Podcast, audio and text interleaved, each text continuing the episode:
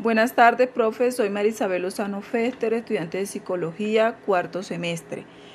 Vengo a presentarles sobre mi trabajo que trata del síndrome de Burnout.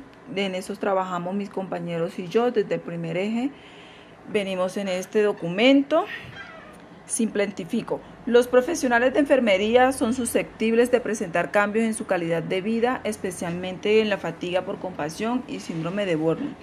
Entre otras ocasiones, estas alteraciones se derivan a las situaciones que se generan en la práctica diaria, como es la generación de sentimiento de empatía, lo que conlleva a interiorizar y en algunas ocasiones apropiarse de los problemas de las demás personas, sus familias y la comunidad de quienes se les brinda cuidado.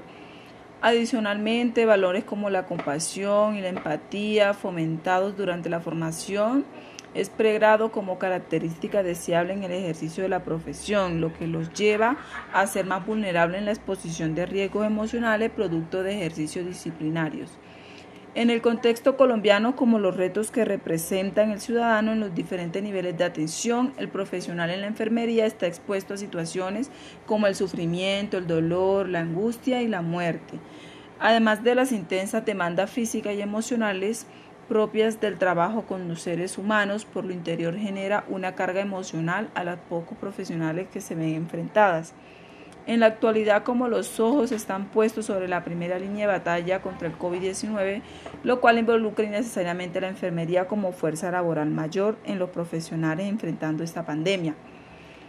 Nosotros hicimos, profe, 12 un cuestionario con 12 ítems, se trabajaron los objetivos, lo que es la parte de la teoría, se hicieron unas gráficas, se sacó todo lo que fue lo de las medidas de, de, confiabilidad, se hicieron, se hizo los, los, los atributos.